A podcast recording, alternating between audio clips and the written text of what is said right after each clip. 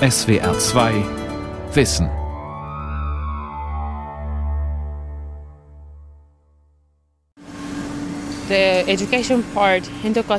Das ganze Bildungssystem im Kosovo ist nicht so, wie es sein müsste. Jeder will hier studieren, will Banker werden, Buchhalter oder Jurist. Aber wo sollen all diese Leute arbeiten? Jedes Jahr haben wir im Kosovo hunderte Wirtschaftsabsolventen. Die wenigen Banken aber, wo sie arbeiten könnten, entlassen Angestellte, weil sie Computer einsetzen. Was wir aber vor allem brauchen im Kosovo sind Mechaniker, Leute in der Produktion. Darum müssen wir selbst ausbilden, fangen da bei den jungen Leuten, wenn sie zu uns kommen, quasi bei Null an. Gresha Kuci ist erst 24, aber schon Juniorchefin im Familienunternehmen Solid Shoes in Suhareka, einer 10.000 Einwohnerstadt im Südkosovo. Die Auftragsbücher seien voll, berichtet Gresha. Solid Shoes produziert 2000 Schuhe pro Tag für den europäischen Markt. Bei der Produktion sei noch viel Luft nach oben. Aber die Fabrik finde einfach keine geeigneten Fachkräfte. Nicht nur in Suareka, im ganzen Land fehlen Handwerker, Friseure und Facharbeiter für die Produktion. Dennoch strömen junge Kosovarinnen und Kosovaren in Scharen an die zahlreichen öffentlichen und privaten Hochschulen im Land, um Lehrer, Anwalt oder Architekt zu werden. Chancen auf einen dieser Jobs haben sie so gut wie keine. Kosovo, Land der arbeitslosen Akademiker. Eine Sendung von Christoph Kersting. Fast jeder zehnte Bewohner im Kosovo ist an einer Hochschule eingeschrieben, ein europäischer Spitzenwert. Am Ende landen die meisten Absolventinnen und Absolventen allerdings hinterm Steuer eines Taxis oder an der Supermarktkasse. Es gibt einfach viel zu wenige Jobs für sie. Die mauen Jobaussichten nach dem Studium sind auch für Ametit Lelo nichts Neues. Dennoch nimmt er drei, viermal pro Woche den Haupteingang der Chemiefakultät auf dem Campus der Uni Pristina. Und passiert dabei jedes Mal eine riesige schlaue Ratte.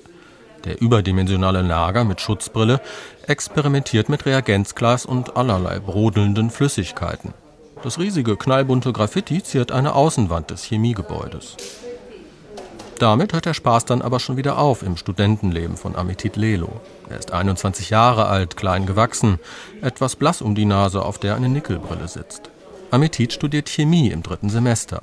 An diesem Morgen hockt er gelangweilt auf einer Bank im ersten Stock des Gebäudes, denn seine Vorlesung über anorganische Chemie ist gerade ausgefallen. Keine Seltenheit, wie er zynisch grinsend bemerkt. Dabei hatte Ametit ein großes Vorbild vor Augen, als er sich dazu entschloss, Chemiker zu werden. Because uh, Sherlock Holmes studied chemistry. That was actually the reason. I wanted to uh, link it with forensic science. Sherlock Holmes hat ja auch Chemie studiert. Das war der eigentliche Grund.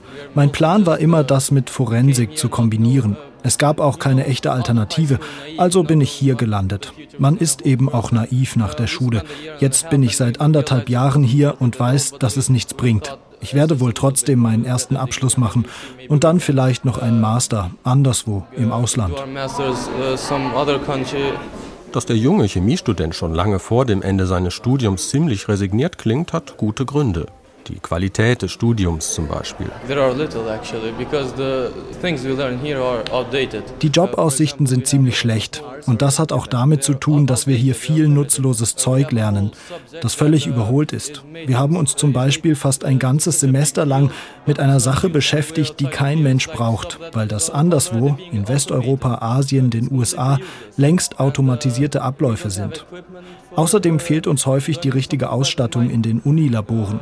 Und wir können uns auch nicht auf Biochemie spezialisieren. Das ist ja ein wichtiger Bereich, wenn es um Jobs geht. Irgendein idiotisches Gesetz im Kosovo sagt aber, Biochemie können nur Medizinstudenten machen. Schwachsinnig. Biochemie ist doch ein Teil der Chemie. Studieninhalte sind das eine. Hinzu kommt, dass es kaum Jobs für Ametit und hunderte andere Chemieabsolventen gibt, die jedes Jahr im Kosovo ihren Abschluss machen. Nicht anders sieht es bei den Juristen und Wirtschaftswissenschaftlern aus. Jobperspektiven nach dem Studium, nur ratlose Blicke auch bei den Anwälten, Richtern und Bankern ins B.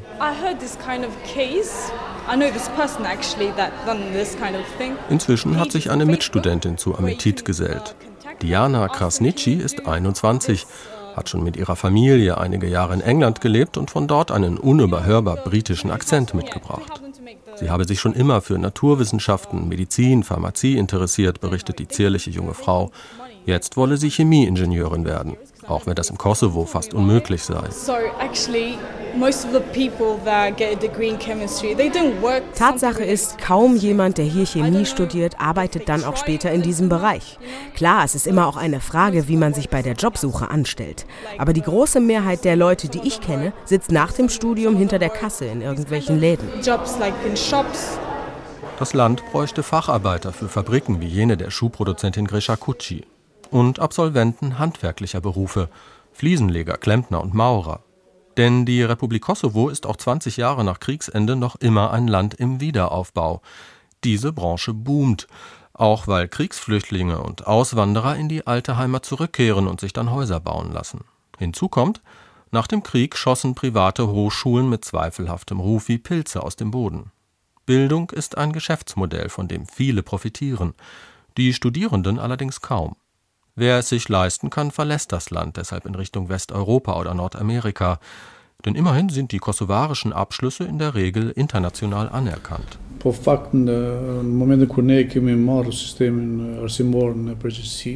Um den schlechten Zustand des Bildungssystems will auch der zuständige Minister Shikiri Bitici gar nicht lange herumreden. Die Zahl der Hochschulen müsse deutlich reduziert, die Qualität erhöht werden. Bitici ist sich sicher, dass es hier in Zukunft auch für Akademiker Jobs geben wird.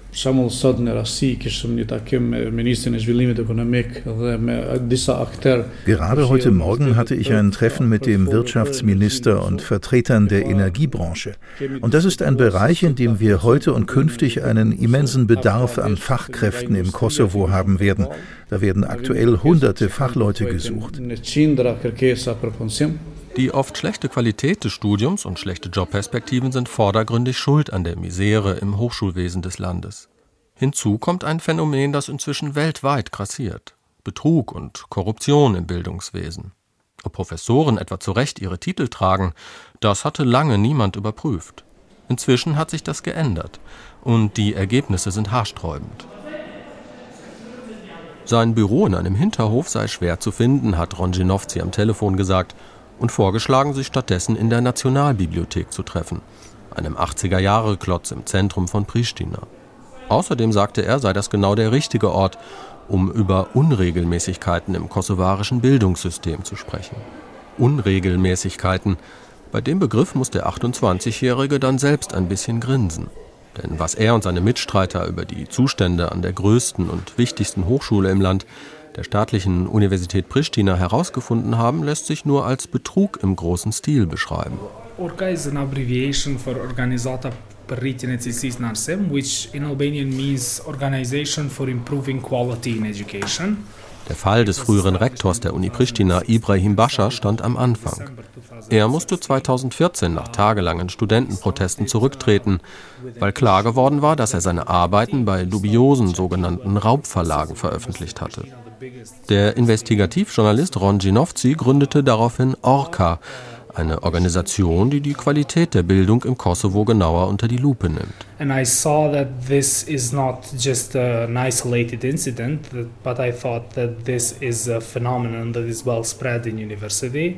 Ich war mir sicher, dass Bascha kein Einzelfall ist. Wir haben dann 2016 in einer ersten Untersuchung die Universitätsleitung, Rektor, Senatoren, Dekane geprüft und festgestellt, ein Drittel dieser Leute publiziert ebenfalls in dubiosen, in der Wissenschaft nicht anerkannten Journalen. Ein Jahr später dann haben wir uns sämtliche 481 Professoren von allen zwölf Unifakultäten genauer angeschaut. Das schockierende Ergebnis, 72 Prozent dieser Professoren sind eigentlich nicht berechtigt, ihren akademischen Titel zu tragen.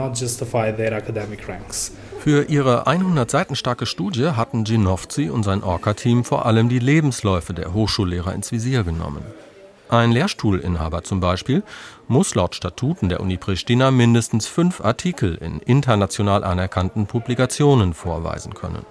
122 von 138 Professoren erfüllten diese Voraussetzungen bis 2017 allerdings nicht. Sie hatten sich ihre Position durch Veröffentlichungen in dubiosen Journalen erschlichen.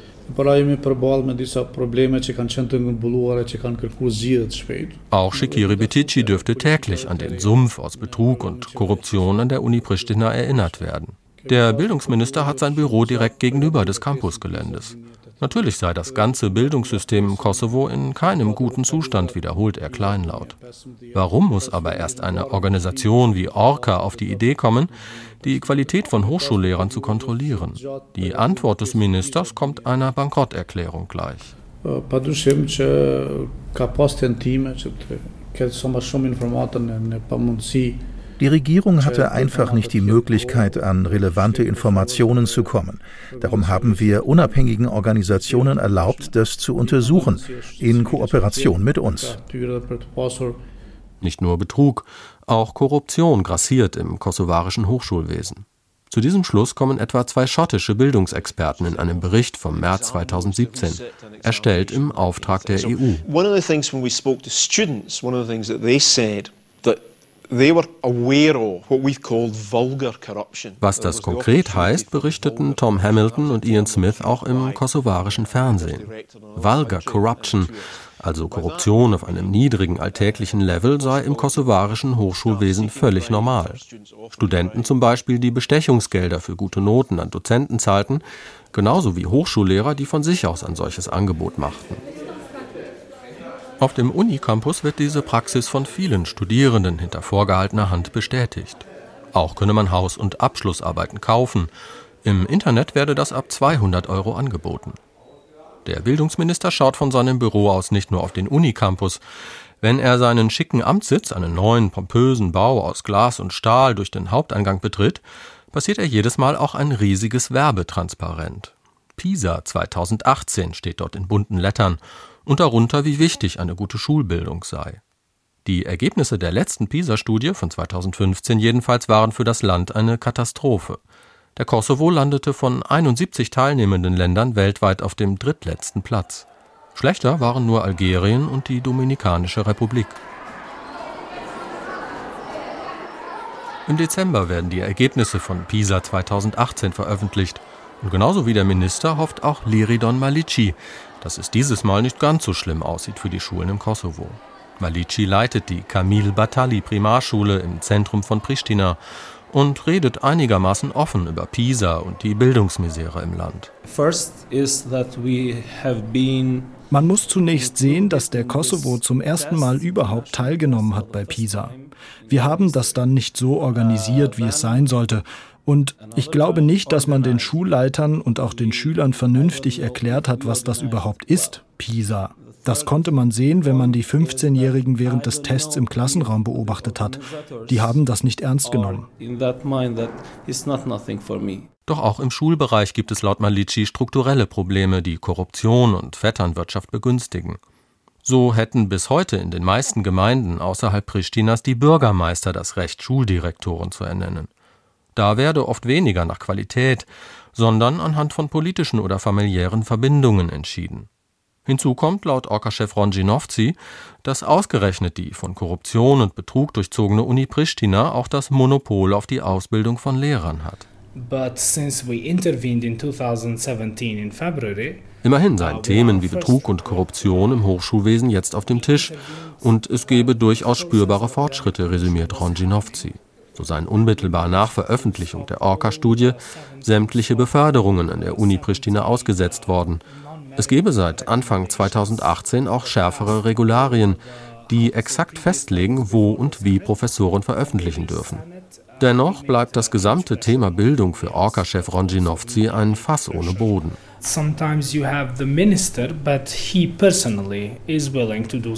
Selbst wenn Einzelne wie der Bildungsminister im System etwas grundlegend ändern wollen, fehlt meistens der politische Wille in seiner Partei oder auf Seiten der Regierung. Das verpufft. Wenn es um Bildung geht im Kosovo, wird immer nur improvisiert. Niemand hier, keine der politischen Parteien hat aber einen echten Plan, wohin es gehen soll mit der Bildung. Wie soll sich da wirklich etwas ändern? Alle Entscheider aus Politik und Zivilgesellschaft müssen darum dringend an einen runden Tisch, um einen solchen Plan zu entwerfen. Wenn das nicht innerhalb der kommenden zwei Jahre passiert, sehe ich schwarz für die Bildung im Kosovo.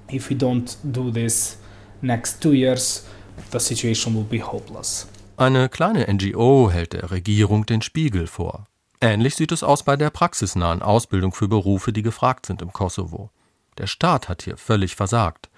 Dabei muss der zuständige Minister Shikiri Bicici nur 40 Kilometer von seinem Büro in Pristina Richtung Norden fahren, um zu verstehen, dass gute Ausbildung auch im Kosovo kein Hexenwerk ist. Da hinten ist das Traumazentrum. Dort bieten wir Traumatherapie an. Bernd Baumgarten geht über das Gelände der Diakonie Kosova in Mitrovica. Er wirkt noch etwas übernächtigt. Erst spät ist er mit dem Flieger aus Deutschland zurückgekommen. Der 68-Jährige lebt nicht mehr dort, sondern schon seit über zehn Jahren in Mitrovica, einer 80.000 Einwohnerstadt im Norden des Kosovo. Hier leitet er das Trainingszentrum Acht Gebäude stehen auf einem knappen Hektar Fläche. Es gibt einen Montessori-Kindergarten und ein psychosoziales Zentrum für Kriegstraumatisierte. Vor allem finden hier jedoch Ausbildungskurse für junge Menschen aus Mitrovica und den umliegenden Gemeinden statt. In einem der holzverkleideten einstöckigen Gebäude zum Beispiel kämpfen an diesem Morgen einige junge Frauen mit den Widrigkeiten von Lockenwicklern. Die Plastikteile sollen eigentlich auf einem Übungskopf mit Perücke eingedreht werden, wollen aber nicht so, wie sich das viele der Kursteilnehmerinnen vorstellen. Macht nichts, sagt Ausbilderin Artas Makici, die den jungen Frauen zur Hand geht, erklärt, wie sie es richtig machen. Der Kurs hier dauert fünf Monate. Diese Frauen haben aber erst vor kurzem angefangen, wobei einige auch schon Erfahrungen aus Friseursalons mitbringen. Die sind aber sehr lückenhaft.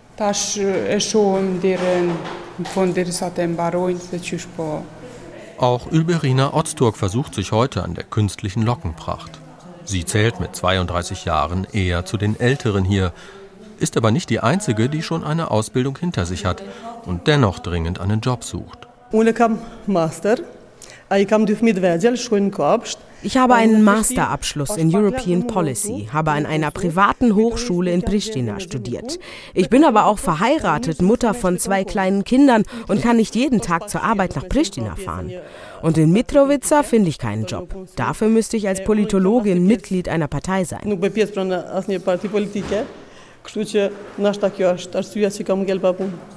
Ähnlich sieht es bei Katrina Hassani aus, die ebenfalls Friseurin werden will gezwungenermaßen. Die 28-Jährige hat vor sechs Jahren ihren Master in Soziologie an der staatlichen Universität Pristina gemacht und seitdem vergeblich eine Arbeit gesucht. Ohne Beziehung läuft da gar nichts in dem Bereich. So ist das eben im Kosovo. Ich kann nur sagen, von 100 Soziologie-Absolventinnen aus meinem Jahrgang haben vielleicht zwei einen Job, der mit ihrem Studium zu tun hat. Der Rest ist ins Ausland gegangen, jobbt irgendwo anders oder sitzt zu Hause herum. Was die beiden Frauen berichten, ist laut Bernd Baumgarten symptomatisch für das gesamte Bildungswesen im Kosovo. Besonders auf die vielen privaten Hochschulen mit ihrem zweifelhaften Ruf ist er nicht gut zu sprechen. Es gibt hier jetzt leider ein böses Wort, es heißt, welchen Grund gibt es, dass man die private Universität nicht beendet? Es gibt zwei Gründe. Ein ist, du stirbst vorher, der zweite ist, du kannst nicht mehr bezahlen. Das ist eben ein Markt, auf dem sie Geld verdienen könnten. Und ich kann nicht nur so hart sagen, da werden wirklich junge Leute verarscht die in ihre Zukunft investieren wollen und dann nach Jahren auf einmal merken, das Diplom hat einen Wert, der tendiert gegen Null. Friseurinnen hingegen werden gesucht, weiß die Ausbilderin Artas Makici. Viele Exilkosovaren zum Beispiel feierten ihre Hochzeiten in der alten Heimat und seien bereit, sich die aufwendigen Brautfrisuren etwas kosten zu lassen. 200 bis 300 Euro. Viel Geld in einem Land mit einem Durchschnittseinkommen von 350 Euro monatlich. Genauso gut sehen die Jobperspektiven für Installateure, Fliesenleger oder Elektriker aus. Auch die werden in fünfmonatigen Kursen im Trainingszentrum der Diakonie ausgebildet. Dafür zahlen sie einen Eigenanteil zwischen 35 und 70 Euro pro Monat. Es gibt durchaus staatliche Berufsschulen, aber ihre Ausbildungskonzepte hätten nichts mit dem Berufsalltag zu tun, bemängelt Bernd Baumgarten. Bei uns sind alle Trainings so, dass wir circa 70 Prozent Praxis haben. Weil wir brauchen in dem Land keine Theoretiker, sondern Praktiker.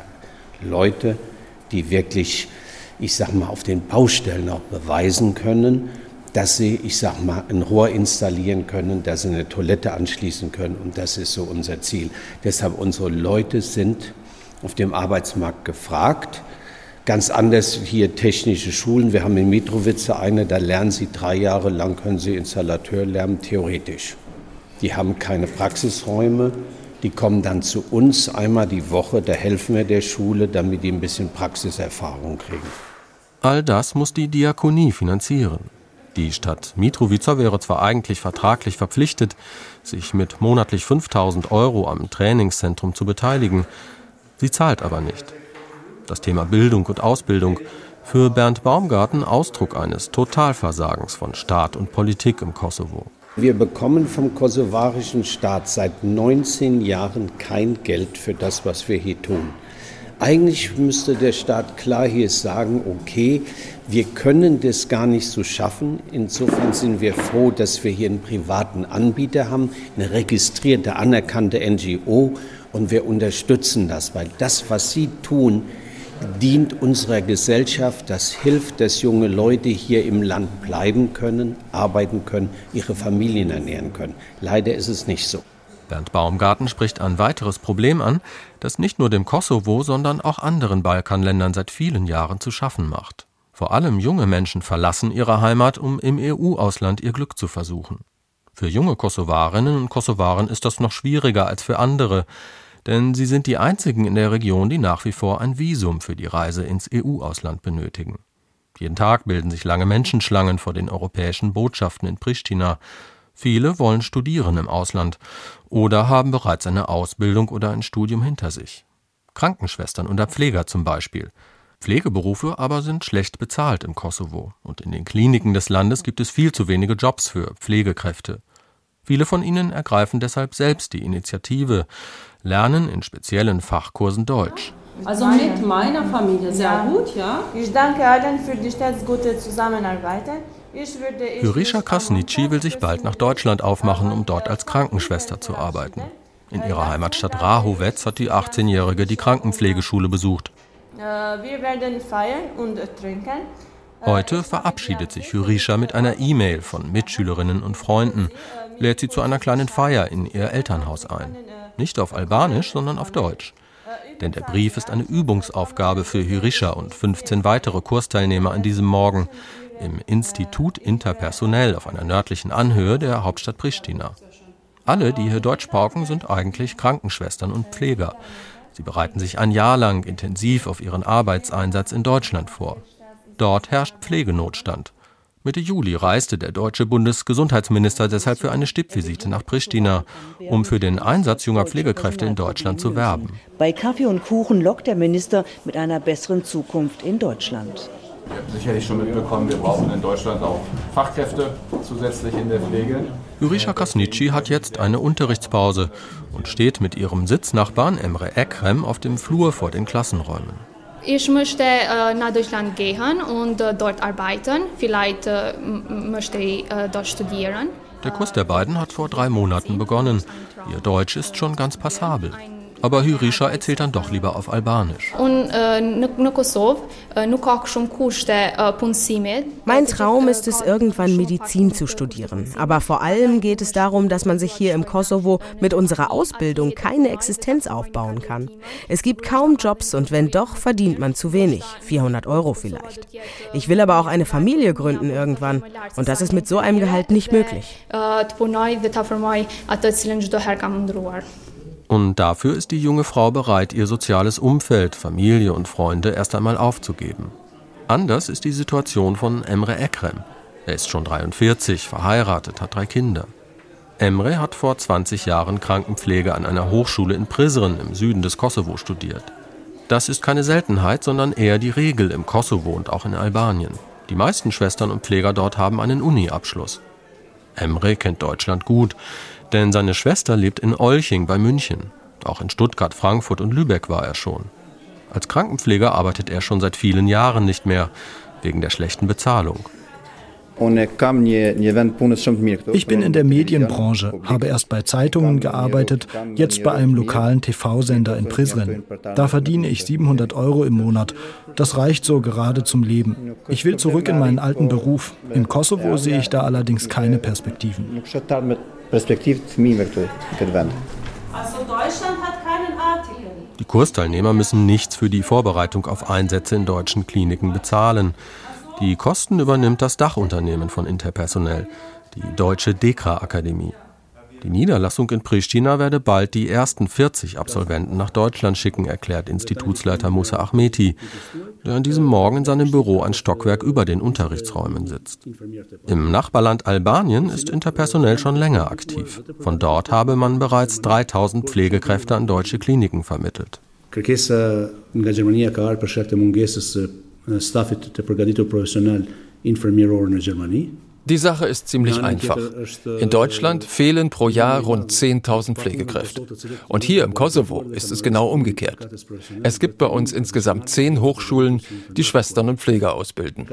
Über 3000 Absolventen sind das pro Jahr. Aber von denen finden nur rund 150 tatsächlich eine Arbeit im Land. Insgesamt gibt es im Kosovo etwa 20.000 arbeitslose Pflegekräfte. Wir schlagen sogleich mehrere Fliegen mit einer Klappe. Wir vermitteln diesen Leuten eine gute Arbeit und tun ja auch etwas für den deutschen Arbeitsmarkt. Und wir schaffen eine Alternative zur illegalen Migration ins Ausland. Was läuft da falsch? Warum gibt es dann überhaupt so viele Studienplätze für Pflegekräfte im Land? Darauf kann oder will Musa Ahmeti nicht wirklich antworten. Der Kosovo sei eben ein Staat mit vielen jungen Menschen, da müsse es schließlich Ausbildungsangebote geben.